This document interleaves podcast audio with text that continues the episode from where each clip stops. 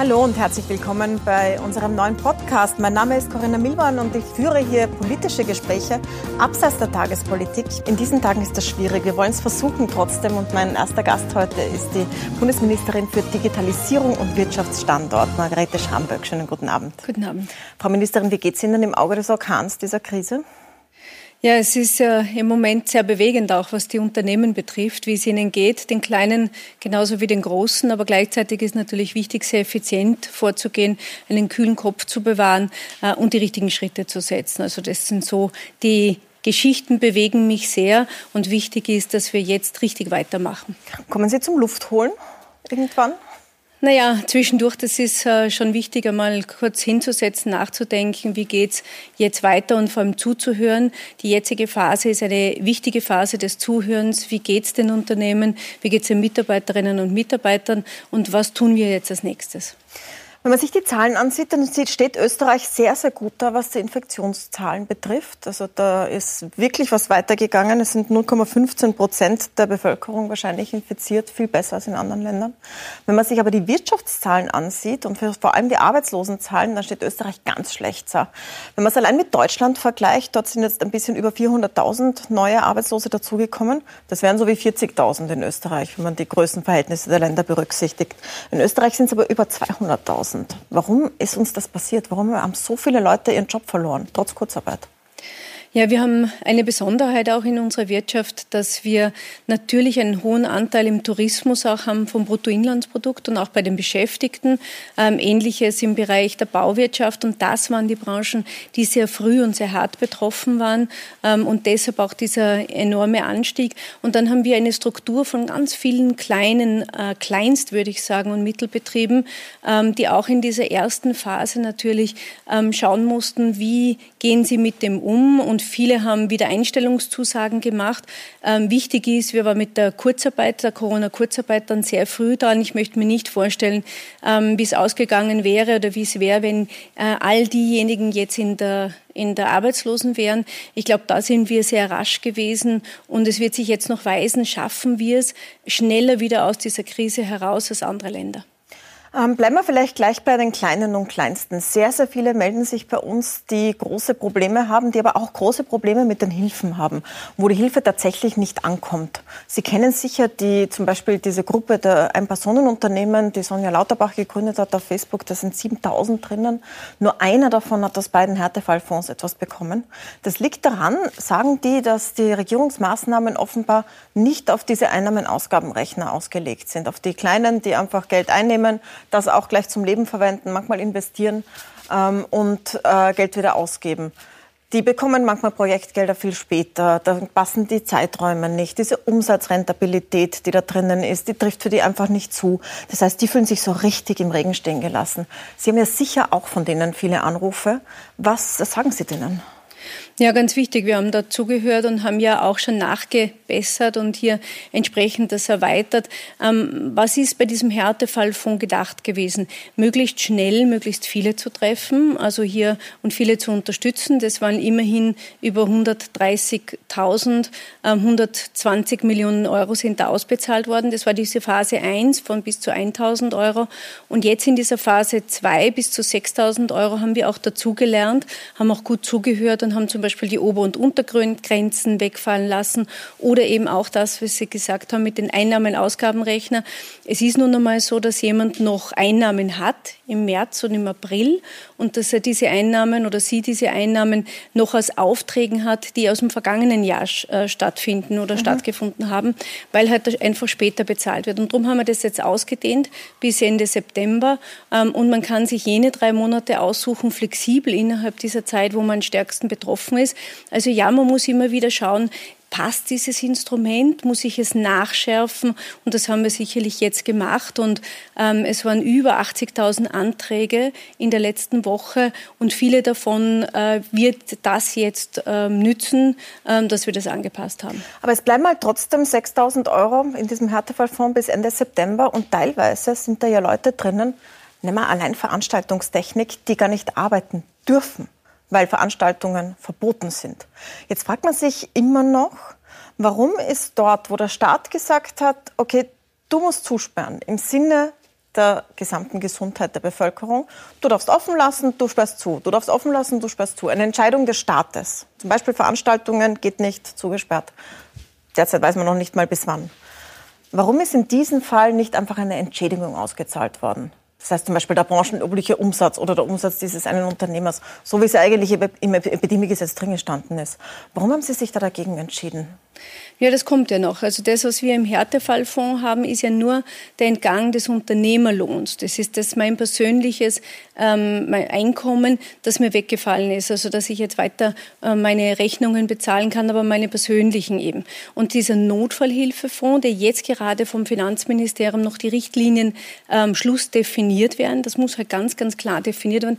Dann werden dann die Kosten übernommen für all jene, wo der Umsatz zu 100 Prozent weggefallen wird. Da werden die Kosten 75 Prozent vom Internet, von der Miete, die man nicht ähm, äh, wegbekommt, die sogenannten Sankkosten, also ähm, untergegangene Kosten. Ja, nur meine Frage ist, das mit den Kosten, also es hilft sich auch weiter, wenn das dann endlich kommt, weil viele bleiben auf denen gerade sitzen und, und sind knapp an der Pleite. Aber meine Frage ist, warum, wird man, warum ersetzt man ihnen nicht den Umsatz? Denen, denen man sagt, du darfst keinen Umsatz machen. Warum ist bei denen nicht der Fall, dass man sagt, okay, das tragt die Gesellschaft als Ganzes, weil du bist ja nicht als einzelner Veranstaltungstechniker schuld daran. Du darfst nicht arbeiten, aber wir tragen das gemeinsam. Und das setzt den Umsatz dieser Leute. Ja, die Veranstaltungstechniker sind so ein wichtiges und gutes Beispiel, die äh, Großartiges geleistet haben, immer bei den Events. Und ähm, wir äh, waren dort immer und äh, sie haben hier sehr, sehr gute Arbeit geleistet. Ich glaube, muss auch mal gesagt werden, weil gerade diese ähm, gehen oft unter und man redet über diese Events nicht. Man nimmt es als selbstverständlich und jetzt äh, sind sie nicht mehr da. Aber wichtig war, dass das Epidemiegesetz nicht anwendbar ist, weil das ist ja für Betriebe, von denen eine Gefahr ausgeht, aber von den Betrieben ist keine Gefahr ausgegangen. Deshalb haben wir uns äh, entschieden. Ja, trotzdem hat der Staat sie geschlossen diesen, und verboten, Umsatz dies, zu machen. Ja, oder? diese 38 Milliarden Schutzschirm zu bauen, den immer wieder auszuweiten. Äh, als erster Schritt sozusagen das persönliche Gehalt im Härtefallfonds. Als zweites die Kosten der Mitarbeiter zu übernehmen durch diese besondere Form der Kurzarbeit und Personalkosten sind nun einmal die höchsten Kosten, vor allem in kleineren Betrieben. Und dann noch die restlichen Fixkosten zu übernehmen und hier möglichst in einem modularen Ansatz möglichst viel übernehmen zu können. Jetzt sagen viele, sie schaffen es nicht mehr lang, dass sie die Zahlungen dauern, aus verschiedenen Gründen, wo wir jetzt nicht ins Detail gehen müssen. Viele sagen, sie schaffen es nicht mehr lang. Was haben denn Sie für Berechnungen, wie es weitergeht, nachdem die Kurzarbeit aufläuft? Wie viele gehen da wieder in ihre normalen Jobs? Haben Sie Berechnungen, wie es mit Firmenpleiten aussieht? Wie sehen denn Ihre Szenarien aus für dieses mhm. Krisenjahr? Ja, jetzt gerade heute haben wir gestartet eine ähm, wichtigen nächsten Schritt, dass wir sagen, wir gehen hinein in dieses Konjunkturpaket, in Maßnahmen, die noch darüber hinaus helfen sollen. Und das sind sicherlich ein Bündel von Maßnahmen, wo man sagt, wir werden das nicht alles nur Staat ersetzen können, sondern wir müssen die Rahmenbedingungen wieder so schaffen, dass äh, Betriebe wirtschaften können. Und da geht es darum, dass der Konsum wieder funktioniert. Also es muss wieder konsumiert werden, muss wieder einkaufen, man muss wieder etwas aus ausgeben. Äh, so funktioniert Wirtschaft. Ähm, zweites wichtig ist, dass wir Investitionen fördern und unterstützen und drittes nicht zu vergessen, den Export, denn auch diese Lieferketten sind stark unterbrochen. Aus meiner Sicht müssen wir einfach wieder mehr in Europa und in Österreich auch produzieren. Also da arbeiten wir jetzt zusammen mit den Sozialpartnern, auch mit den äh, Ländern, mit den Gemeinden und mit den Unternehmen. Also es sind auch kleine und große Unternehmen mit dabei, die uns beraten und wir wollen schon in 14 Tagen so weit sein, um das zu präsentieren und zu sagen, da geht's hin und das können wir noch tun und äh, es muss eine Perspektive geben für die Wirtschaft. Ähm, da waren jetzt mehrere Punkte drin. Zuerst noch eine Nachfrage zu den Konjunkturpaketen. Das sagt der Koalitionspartner, die Grünen. Das muss klimafreundlich sein. Also da müssen gleich die Investitionen gemacht werden, die vorgesehen gewesen wären fürs Klima. In anderen Ländern hört man da anderes. Zum Beispiel in Deutschland ist von einer Abwrackprämie für Autos der Fall, weil die Autowirtschaft in Deutschland einfach wahnsinnig wichtig ist. In Österreich ist sie das auch, weil bei uns sind die Zuliefererbetriebe. Wo stehen Sie denn da? Braucht man sowas wie zum Beispiel eine Abwrackprämie, wie es zum Beispiel wie es das letzte Mal bei der letzten Krise da war? Also was ganz, ganz wichtig ist, was wirklich braucht, ist diesen Konsum anzuregen. Und da mag das ein Beispiel sein, eben so eine Prämie, ähm, aber man muss hier auch sehr genau achten darauf, dass man nicht die asiatischen Produzenten alleine fördert.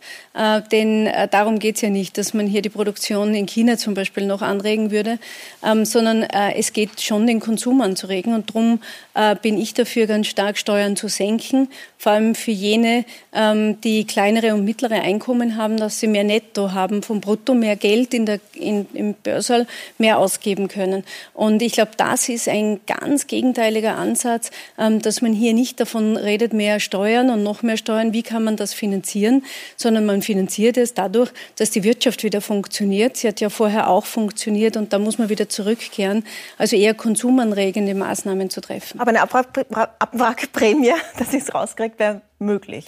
Es ist ein, eine Komponente, die aus mhm. verschiedensten Branchen vorgeschlagen wird. Wir werden auch schauen, was Deutschland äh, hierzu macht. Ich glaube, ganz wichtig ist, dass Deutschland hier auch vorlegt, die Produzenten äh, hier auch entsprechend unterstützt. Und äh, das ist eine Komponente von vielen. Werden wir sehen, ob es mit unserem Koalitionspartner geht. Ähm, es, es, gibt so ein etwas Globalisierungskritisches in Ihren Aussagen. Also Sie sagen, wir müssen darauf aufpassen, dass wir in Europa wieder produzieren. Zum Beispiel äh, sind wir ja erst in dieser Krise draufgekommen, dass 90 Prozent der medizinischen Handschuhe in Malaysia mhm. produziert werden dass äh, ein ganz großer Teil der Medikamente aus China kommt. Das gilt ja auch für andere Teile. Also wir würden auch keine Krise in der Bekleidungsindustrie überstehen, wird kaum was in Europa produziert, Elektronik und so weiter. Jetzt hat man 30 Jahre lang daran gearbeitet, dass diese Globalisierung stattfindet und Handelsbarrieren abgebaut. Und jetzt gibt es Regeln, die eigentlich verhindern das, was Sie sagen. Es gibt WTO-Regeln der Welthandelsorganisation, die verhindern, dass man jetzt sagt, ich fördere jetzt lokale Produktion oder belege äh, Produkte aus China mit Zöllen. Das wäre das Einfachste. Würden Sie sich sowas wünschen oder glauben Sie, geht man in diese Richtung, dass man wieder Handelsschranken aufbaut, damit man mehr europäisch, mehr lokal produziert? Naja, ich habe 1995 zu arbeiten begonnen und das war genau jene Zeit, wo es so ganz stark diese äh, Produktionsketten, diese Produktionsketten sich aufgeteilt haben und man viel nach Asien ausgelagert hat, als wie eine Art verlängerte Werkbank. Seitdem ist äh, viel passiert. Wenn wir uns Europa anschauen, ist zum Beispiel gerade in der IT-Branche, in der ich ja 22 Jahre gearbeitet habe, 15 Jahre davon als CEO, ähm, vieles falsch gemacht worden ähm, und vieles falsch passiert, was äh, man anders hätte machen sollen. Ich habe das damals noch als CEO beobachtet, als Mitarbeiter in diesen Unternehmen und habe immer nicht verstanden, warum die Europäische Union eigentlich so vorgeht. Und was haben wir falsch gemacht aus meiner Sicht ist. Wir haben zu wenig darauf geschaut, dass in Europa produziert wird. Wir haben auch zu wenig darauf geachtet, dass wir Basisproduktionen auch in Europa halten. Und ja, vielleicht war das damals nicht möglich, weil der Faktor Arbeit das äh, teuerste war. Aber jetzt haben wir die Innovation, die Digitalisierung und wir können jetzt wieder viel zurückholen. Und das war früher schon meine Überzeugung und ist es auch jetzt. Und ich freue mich, dass jetzt mehr Ansatzpunkte da sind mit der Kommission gemeinsam. Und es gibt auch ein Instrument, das heißt äh, IPSE, Important Project of Common European Interest, also gemeinsame Projekte, wo wir großes Interesse haben, dass in Europa produziert wird nicht nur Forschung und Entwicklung, sondern wirklich Produktion, Halbleiter, Wasserstoff und auch Pharmaprodukte. Aber hält das vor der Welthandelsorganisation zum Beispiel? Es gibt ja Regeln dafür, die sowas eigentlich verbieten. Naja, wenn ich, solange ich in Europa produziere, ähm, habe ich kein Problem mit der WTO. Äh, es geht nicht um Zölle, Importzölle, auch über die können wir sprechen. Ein CO2-Importzoll ist ja Teil unseres Regierungsprogrammes. Ähm, aber wenn ich dabei bleibe, Produktion in Europa und in Österreich zu stärken, dann können wir das über dieses dieses Instrument. Es liegt in der Hand der Wirtschaftsminister Europas, hier was zu tun und da bin ich fest entschlossen dazu. Sie haben ja auch aufgerufen, lokal zu kaufen, auch was den Onlinehandel betrifft, mhm. weil Amazon quasi Monopolist im Onlinehandel ist der große Gewinner dieser Krise. Zugleich ist Amazon in Österreich bevorzugt, weil zum Beispiel Amazon keine Haftung übernehmen muss, ob die Umsatzsteuer gezahlt wird. Amazon muss keine Haftung dafür übernehmen, ob die Abfallabgaben gezahlt werden, sondern die zahlen dann für diese vielen, vielen Pakete, die da kommen, zahlt dann der österreichische Handel. Jetzt gibt's äh, ja Beispiele, dass das funktioniert, in Großbritannien zum Beispiel. Warum machen Sie nicht zumindest diesen Schritt, einmal Amazon gleichzustellen mit den anderen oder sogar einen mehr und sagen, okay, wir haben so viel abgedreht, wir haben den Spielzeuggeschäften das, das Geschäft abgedreht, warum machen Sie es nicht mit Amazon? Auch. Mhm. Also ich glaube, wichtig ist ähm, zuerst einmal auch die Macht des Konsumenten zu sehen. Also der, die selbst die Entscheidung auch, dass man hier lokal kauft und eben auch auf digitalen Plattformen. Also das nee, aber Sie ja sind auch. ja, Sie sind Regierung, das und, heißt, Sie können auch das, Ihre Macht sehen. Genau. Und der nächste Schritt ist, dass wir sicherlich auch dort hineinschauen. Auch das sind wichtige weitere Schritte, kann Teil eines Gesamtpaketes sein. Das wird sicherlich auch vorgeschlagen werden. Ähm, wenn, wenn, man die österreichische Wirtschaft ansieht, dann ist ja ein Grund, wieso sie jetzt so dasteht, dass sehr viele im Tourismus arbeiten. Das heißt, das frühe Ende der Saison ist auch schuld an diesen hohen Arbeitslosenzahlen. Sie sind Tirolerin.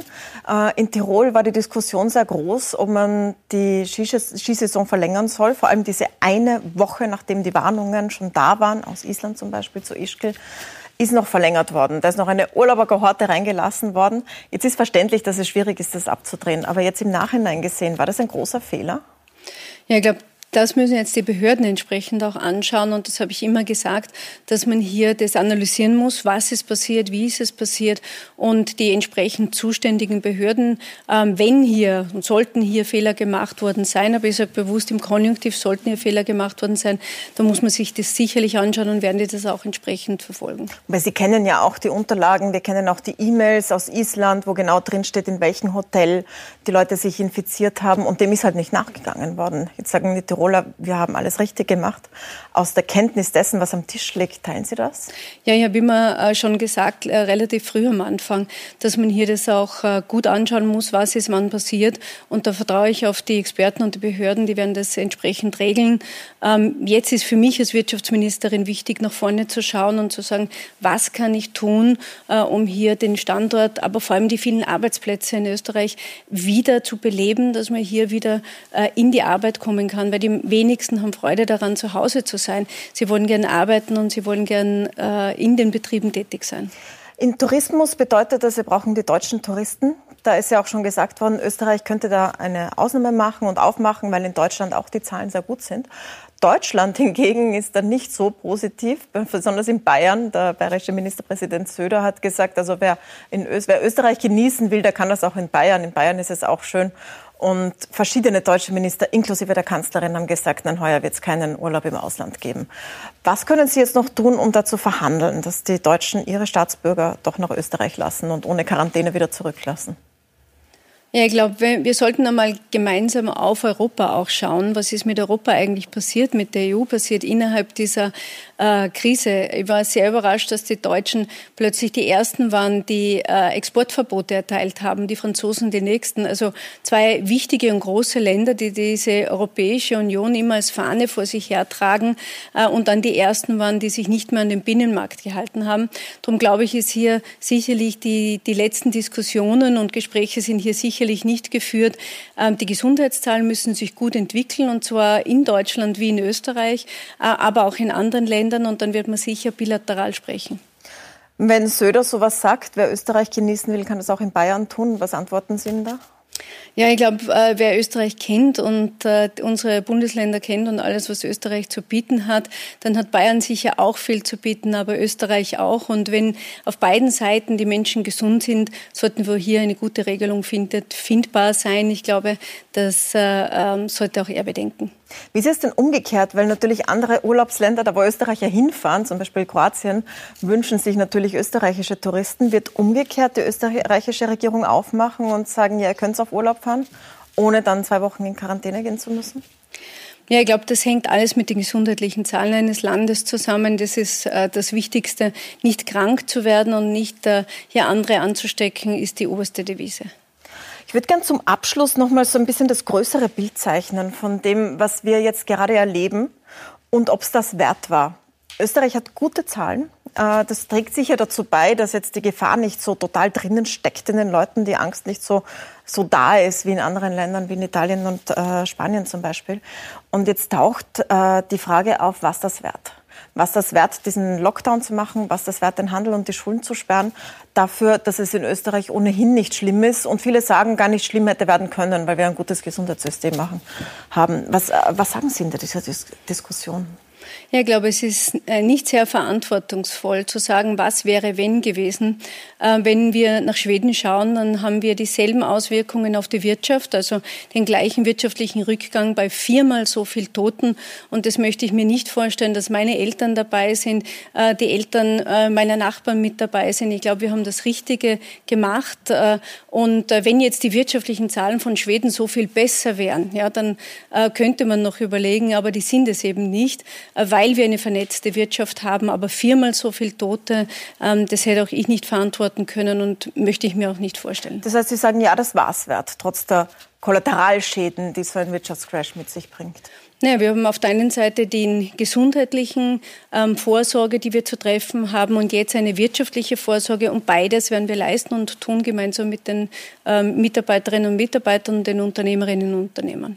Und wenn man den Blick noch ein bisschen weiter aufmacht, dann landet man in einer, in einer globalen Situation, in der sich Kräfte verschieben gerade.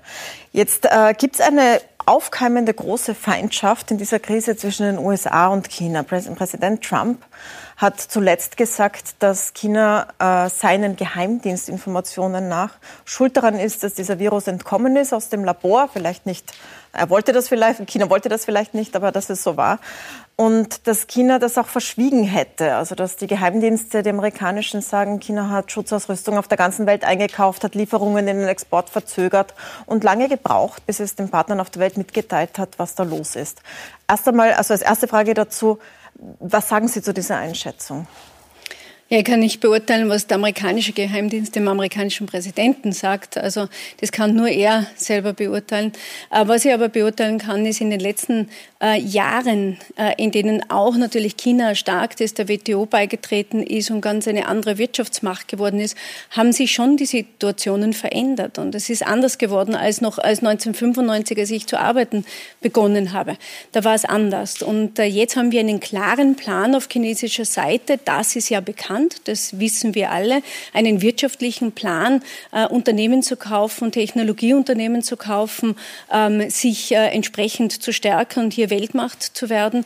Und auf der anderen Seite die USA. Darum ist es wirklich Zeit, dass Europa die Naivität aufgibt und auch zu schützt, was zu schützen ist. Äh, die Investitionen auf der einen Seite, aber auch im Wettbewerb. Es kann nicht sein, dass wir noch vor der Corona-Krise ähm, Fusionen von europäischen Unternehmen abgelehnt haben, die das dringend brauchen, ähm, um gegen chinesische und amerikanische Unternehmen anzutreten. Also ich glaube, da ein Blick und äh, Konzentration auf Europa, weniger was die anderen beiden tun, aber Dinge zu ändern, die wir hier ändern können, das ist sicherlich Zeit. Bei der letzten Krise war es ja so, dass China einiges eingekauft hat in Europa, also bei der, nach der Krise 2008 durchaus auch kritische Infrastruktur, wie zum Beispiel den großen Hafen Griechenlands, ein wichtiger Mittelmeerhafen. Ähm, kann das bei dieser Krise auch passieren? Ja, durchaus. Es gibt äh, die klaren Aufruf der Europäischen Union, hier achtsam zu sein. Und das Parlament hat auch einen Auftrag gegeben, einstimmig, äh, hier entsprechende Maßnahmen in Österreich auch zu setzen. Die Deutschen haben es getan im letzten Jahr. In jedem europäischen Land äh, ist es wichtig. Kukla, das war in Deutschland der Weckruf. Was ist das? Ein Roboterhersteller, der über Nacht von Chinesen gekauft worden ist. Also ich glaube, da tun wir gut daran, in Europa gut aufzupassen.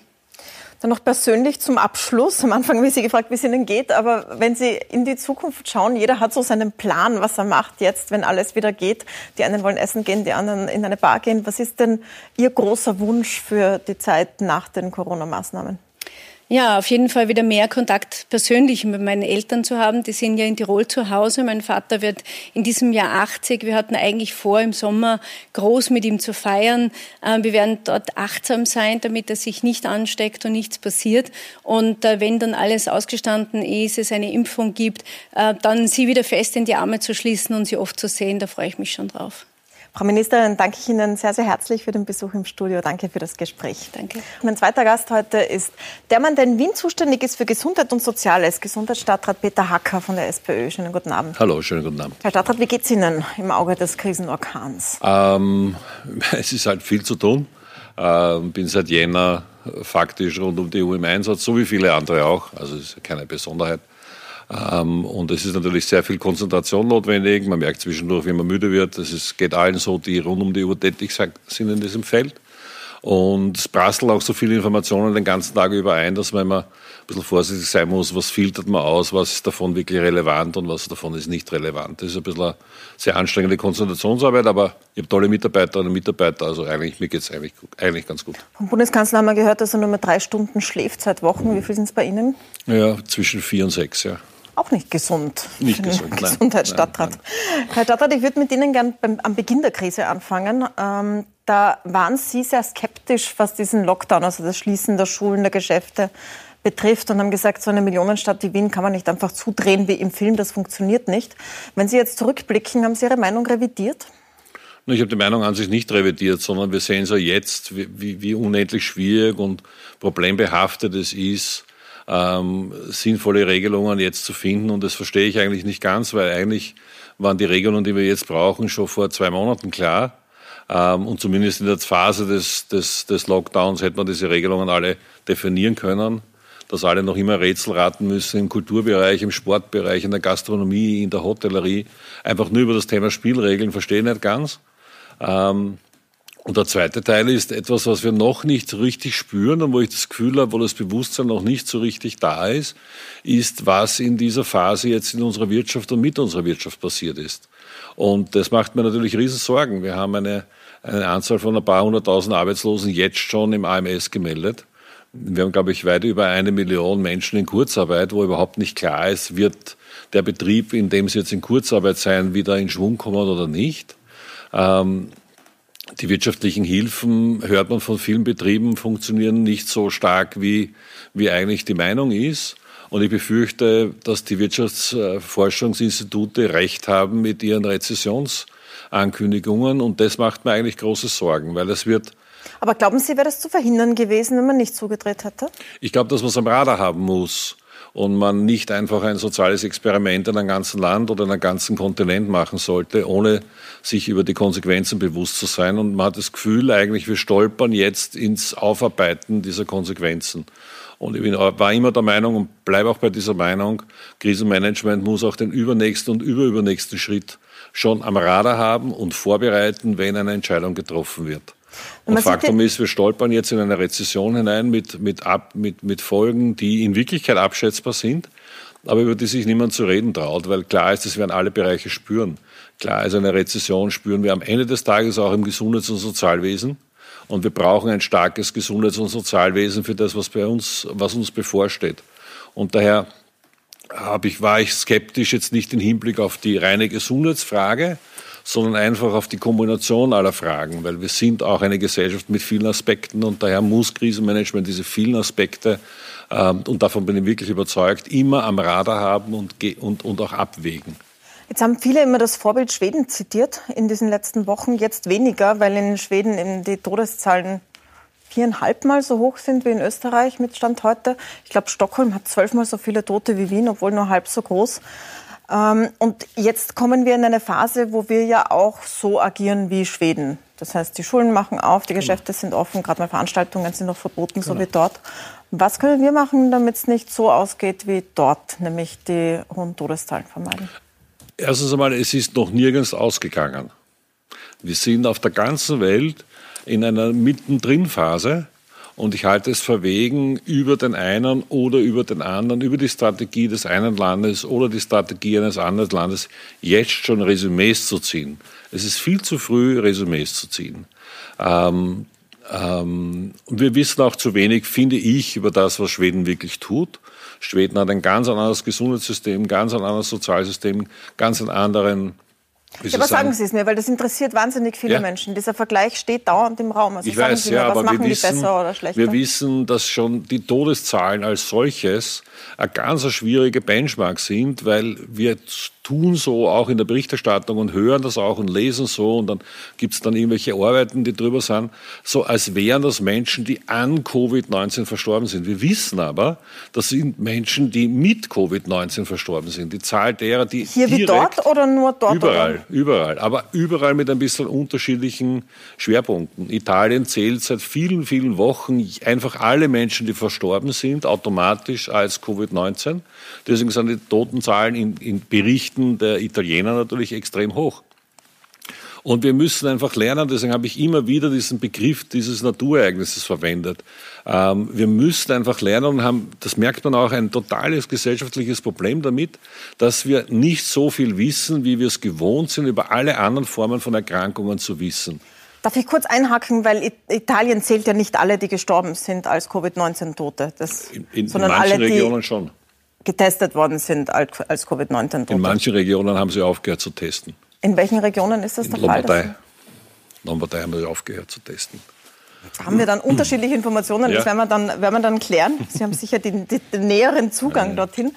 Aber nochmal, um die, auf diesen Vergleich zu kommen, ja. Österreich-Schweden, der so oft im Raum steht. Also Sie sagen, wir wissen zu wenig, aber sagen Sie mir, was wollen Sie sich abschauen von denen? Weil wir ja jetzt eine ähnliche Situation haben, was, was die Öffnung was man sehen kann an den Schweden, die, machen, die, die, Schweden haben vor einigen Wochen schon das getan, was wir jetzt auch tun und tun müssen, nämlich die Spielregeln des Zusammenlebens herunterzubrechen aus den allgemeinen Botschaften auf die handhabbaren Vorgaben und Spielregeln in einzelnen Lebenssituationen. Da ist die Lebenssituation Familie und Zuhause, da ist die Lebenssituation auf der Straße, im freien Raum, am freien Platz, da ist die Lebenssituation am Arbeitsplatz, da ist die Lebenssituation beim Einkaufen, in der Werkstatt, in der Fabrik, wenn die Handwerker kommen. Also in diesen unterschiedlichen Lebenssituationen brauchen wir jetzt in Verbindung der Mediziner, die sich mit diesem Virus gut auskennen, gute Empfehlungen. Und das ist das, was wir in Wien jedenfalls erarbeitet haben für die ganz unterschiedlichen Situationen. Ähm, wir haben das für die Spielplätze, wir haben das gemacht für die Parkanlagen, wir haben das gemacht in all diesen Wassergegenden, wo wir, wo wir jetzt auch im Hinblick auf den heißen Sommer wieder Sprühnebel haben werden etc. Also für alle diese Situationen haben wir uns vorbereitet in der Stadt und wissen genau, welche Situationen wir brauchen. Wir wissen, dass wir in den Spitälern einen Raum haben, den wir besonders beschützen müssen, weil die Spitäler in Wirklichkeit eine der zentralen Elemente ist im Umgang mit dieser Viruserkrankungen. Wir wissen, dass die Pflegeheime ein besonderer Ort sind, Behinderteneinrichtungen besondere Orte sind. Und dort haben wir überall in Wien sehr klare Spielregeln erstellt und auch entsprechende Schutzmaßnahmen auf ganz unterschiedlichem Niveau gemacht. Und das ist letzten Endes, so wie ich es verstanden habe, das, was die Schweden von Anfang an gemacht haben. Also während die Schweden sozusagen von oben nach unten sich auf dieses Niveau und auf diese, wie soll ich sagen, Regulierungsqualitätsebene begeben haben, haben wir den völligen Shutdown gemacht und bewegen uns jetzt genauso auf dieses Niveau hin. Wir dürfen wieder Tennis spielen, wir dürfen wieder Golf spielen. Also bevor wir auf die einzelnen Maßnahmen kommen, ich würde eh gerne ein paar von diesen Situationen durchgehen, weil mhm. ein paar Erfahrungswerte gibt es ja schon, aber noch ja. abschließend noch mal zu Schweden. Ich habe jetzt begonnen mit der Frage, mit, dass die viereinhalb Mal so viele Tote haben als wir in Österreich jetzt. Mhm. Die zählen nur die im Krankenhaus Gestorbenen, also ja. vielleicht ein bisschen mehr im Vergleich zur ja. österreichischen Zählweise. Und Sie haben gesagt, abgerechnet wird zum Schluss. Ähm, ich interpretiere das jetzt so, dass Sie sagen, na, bei uns werden wir das auch haben. Bei uns werden auch so viele Menschen sterben, wenn man zum Schluss abrechnet. Oder wie darf ich das verstehen, diese? Also, was in der Diskussion über, über Covid-19 Verstorbene vollkommen fehlt, ist die Wahrnehmung, dass wir natürlich laufend sterben. Es, wird, es, wird, es, gibt faktisch keine veröffentlichte Statistik, die die Beziehung herstellt zwischen an Covid-19, mit Covid-19 und wie hoch ist die Sterberate insgesamt. Diese Beziehung wird nicht hergestellt. In der nee, Regel es gibt jetzt die Studie aus äh, Großbritannien, Wir die sagt, dass 13 Jahre Lebens, 13 Lebensjahre gehen bei Männern, die an Covid-19 verstorben sind, verloren. Wir haben in Wien im Augenblick sozusagen. diesen Indikator nicht. Mhm. Wir, wir, sehen, dass wir uns in Wien in der Sterberate ganz normal in der Benchmark bewegen die ganze Zeit, wie der Verlauf in all den letzten Jahren. Die Sterberate in unserer Bevölkerung ist auch keine Konstante, sie ist auch nicht linear, sondern es ist eine, die sehr abhängig ist vom Wetter, abhängig ist von Grippe, abhängig von der Temperatur, die draußen herrscht. Und das sieht man auch, wenn man sich diese Kurven ansieht.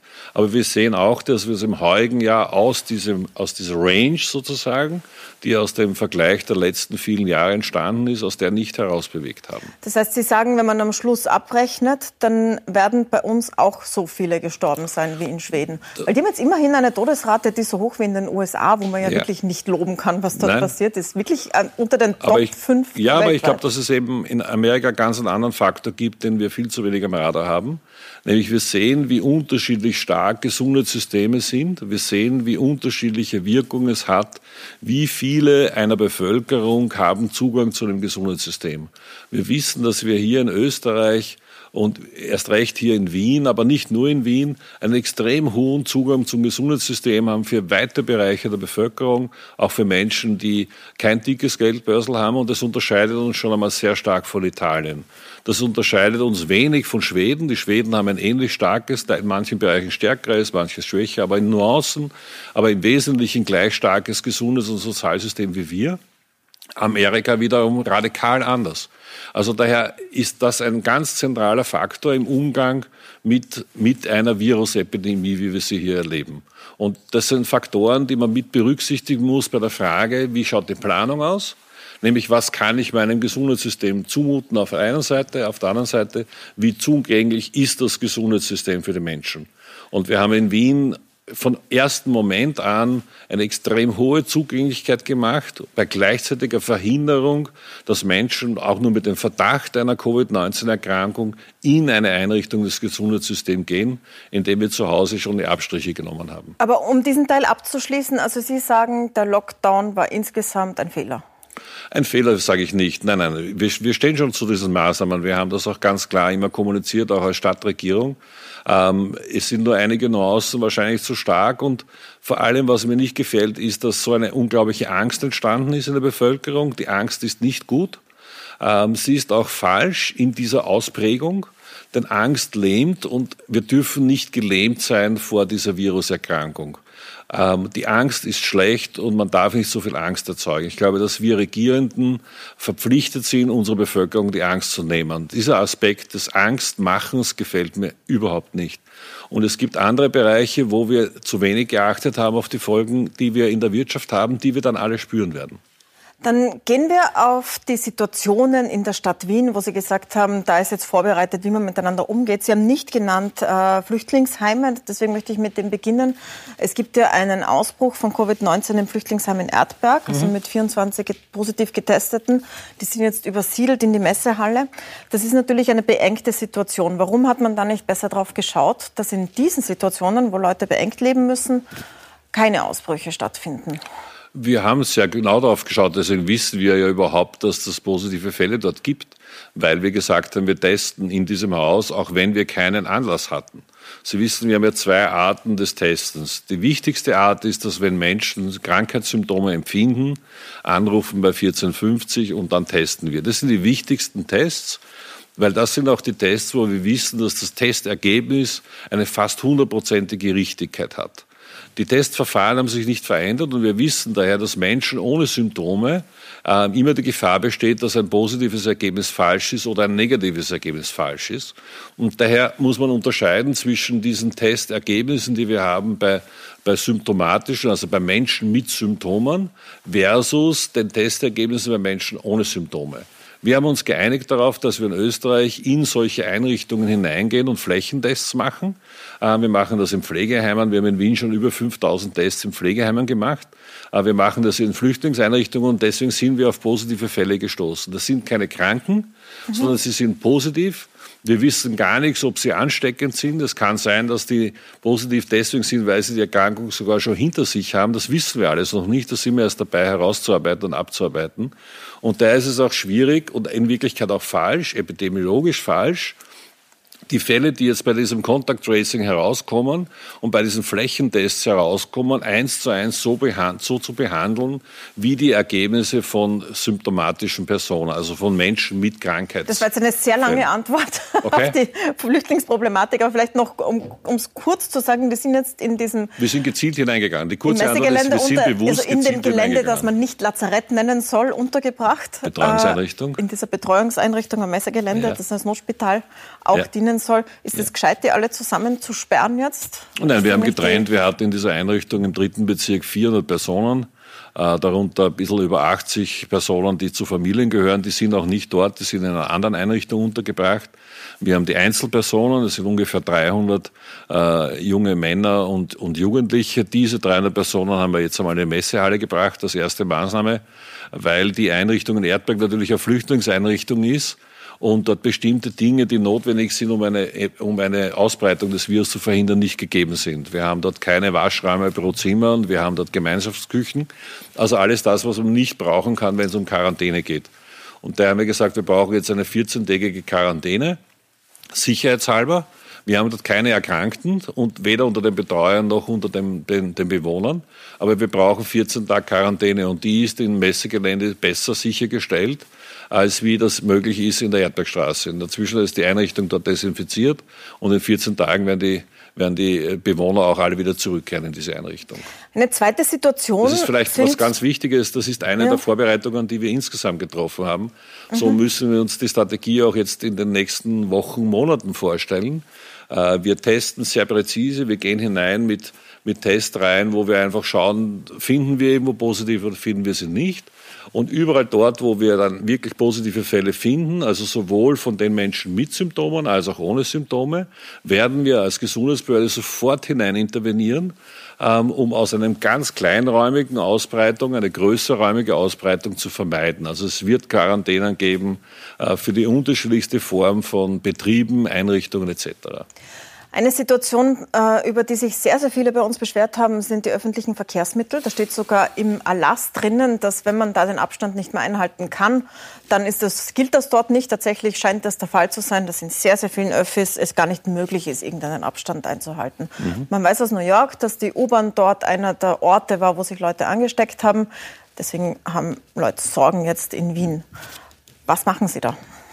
Ähm, ja, das ist ein interessantes Kapitel in der Verordnung und das ist ja das, was mir nicht so gefällt an den Spielregeln. Sie sind in sich nicht logisch, sondern ein bisschen unlogisch. Und ich bin der Meinung, wir sollten ein bisschen mehr Zeit uns nehmen für Ausarbeiten von Spielregeln, damit sie in sich geschlossen logisch sind.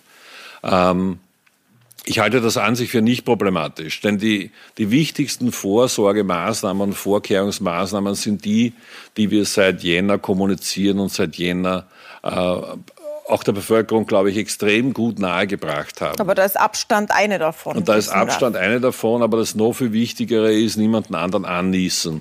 Äh, das Wichtigste ist die regelmäßige Pflege der eigenen Hände und der Hygiene der Hände. Das Wichtigste ist, sich nicht ins Gesicht fahren. Und eine Maske kann gut helfen, niemand anderen anzustecken, also vor allem als Niesschutz. Und daher halte ich das gar nicht für so problematisch. Aber wir sind wieder bei dem, was ich vorhin gesagt habe. Bei dem Niveau, das wir an Angst verbreitet haben und das wir an Angst erzeugt haben, ist es für die Menschen nicht nachvollziehbar. Und da werden wir jetzt etliches an Aufklärungsarbeit leisten müssen. Jetzt äh, steigt ja der Ansteckungsfaktor, dieser berühmte Faktor R0. Der beschreibt, wie viele Leute werden von einem Kranken angesteckt.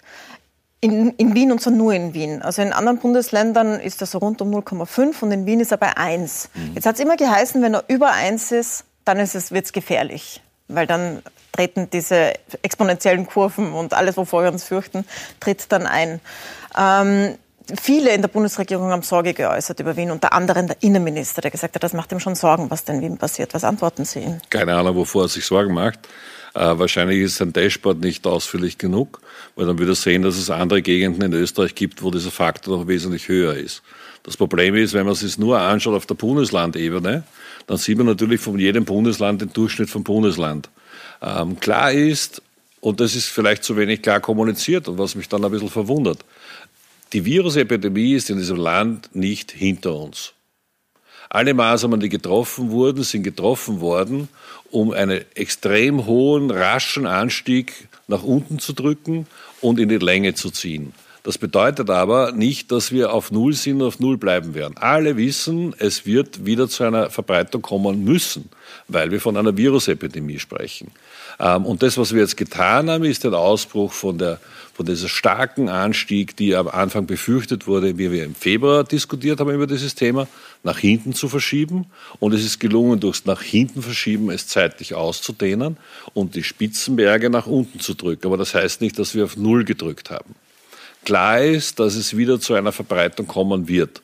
Das braucht uns aber keine großen Sorgen machen, weil die Eckpunkte und die Eckparameter dieses Virus erstens nach wie vor die gleichgültigen sind, nämlich 80 Prozent haben einen milden und moderaten Verlauf dieser Erkrankung, wenn sie eine Erkrankung haben. Und wir haben in der Zwischenzeit sehr viel dazugelernt, um besser medizinisch behandeln zu können. Ähm, klar ist aber auch. Aber das heißt, diese berühmte zweite Welle, bei der die Bundesregierung sagt, dann wird wieder geschlossen, da sagen Sie, ja, die kommt, aber schließen tun wir nicht mehr. Ja, wir, ich, das habe ich vorhin erzählt. Also das, was wir jetzt gemacht haben der Flüchtlingseinrichtung, ist schließen. Wir haben sofort geschlossen.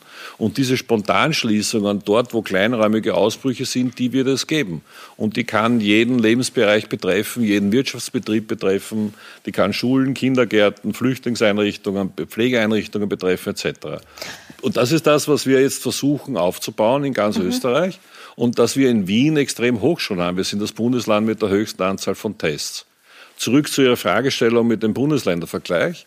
Ähm, klar ist, dass eine weitere Verbreitung dieses Virus zunächst einmal dort stattfinden, wo die Menschen auf engerem Raum sind. Also in den Städten wird mhm. es zuerst stattfinden. Wenn ich mir Niederösterreich anschaue und, und mache dann einen Durchschnitt inklusive Ötscherland und Rax, dann ist klar, dass ich im Durchschnitt von Niederösterreich ein anderes Ergebnis habe, als wenn ich mir St. Pölten anschaue. Und daher muss man einen Schritt in die Tiefe hineingehen und offensichtlich machen das nicht alle, um festzustellen, dass Wien überhaupt nicht einmal äh, die höchste Erhöhungsrate hat, sondern dass es etliche Gemeinden gibt, die noch vor Wien liegen und von den Landeshauptstädten, es glaube ich fünf oder sechs Landeshauptstädte sind, die positive Entwicklung haben. Das ist aber nicht überraschend. Ich verstehe daher im Augenblick nicht, unter epidemiologischer, gesundheitspolitischer Sicht dieses Merkwürdige auf Wien drauf fokussieren und vermute, dass es beim Herrn Nehammer eher politische Gründe hat. Es hat immer geheißen, es wird erst wieder aufgemacht, wenn man die Fälle nachvollziehen kann und dass es dafür diese App geben wird. Ja. Von der Sie gesagt haben, Sie laden sie sich sicher nicht runter. Ja. Jetzt wird diese App verbessert und Datenschützer sagen, die ist datenschutzkonform. Das ist Privacy by Design da kann nichts passieren. Also sogar Max Schrems findet sie gut. Das, das will in Datenschutzkreisen etwas heißen. Ähm, laden Sie sie sich jetzt runter? Nein. Erklären Sie nochmal, warum. Ähm, dass sie datenschutzkonform ist, habe ich nie begrittelt. Das ist ja selbstverständlich, dass es datenschutzkonform ist. Ich kann meine privatesten Daten auf meine Hausmauer schreiben und das ist vollkommen datenschutzkonform.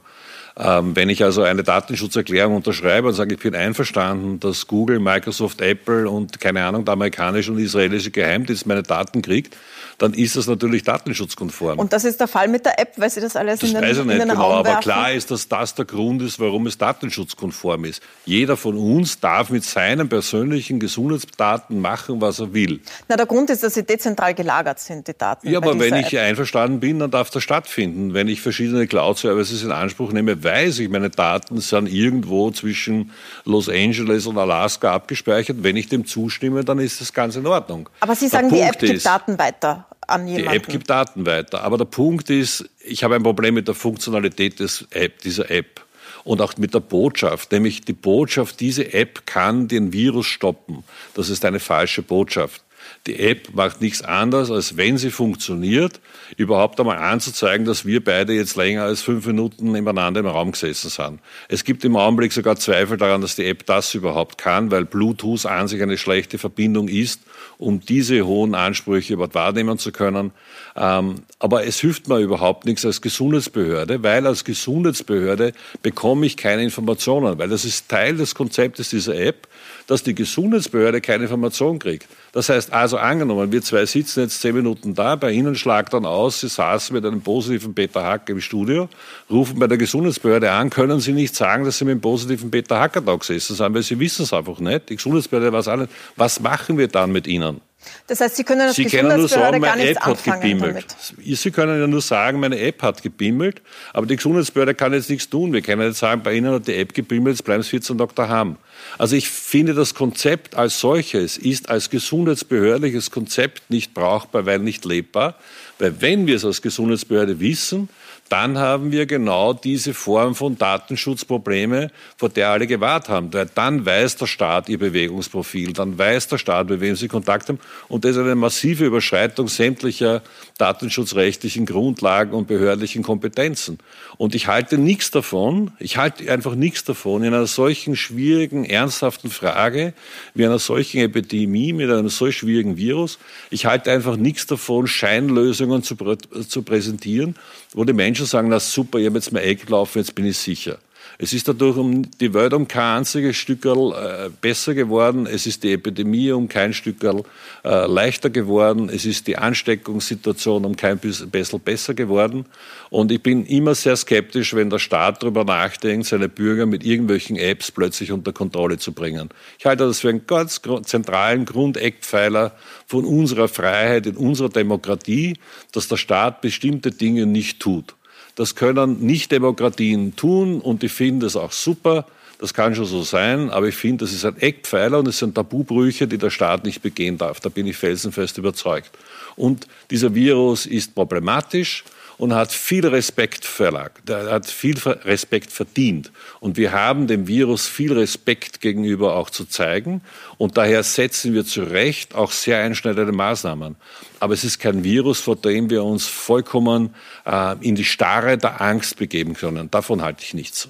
Das nehme ich als Schlusswort. Herzlichen Dank, Stadtrat Peter Hacker, für den Sehr Besuch gerne. im Studio. Danke fürs danke Dasein. Für danke. Ihnen danke ich fürs Zusehen. Wenn Sie das ganze Gespräch nochmal sehen wollen oder weiterempfehlen wollen, schauen Sie auf Seppen oder auf unsere App Puls24 oder Puls24.at. Dort finden Sie es nochmal. Danke fürs Dabeisein.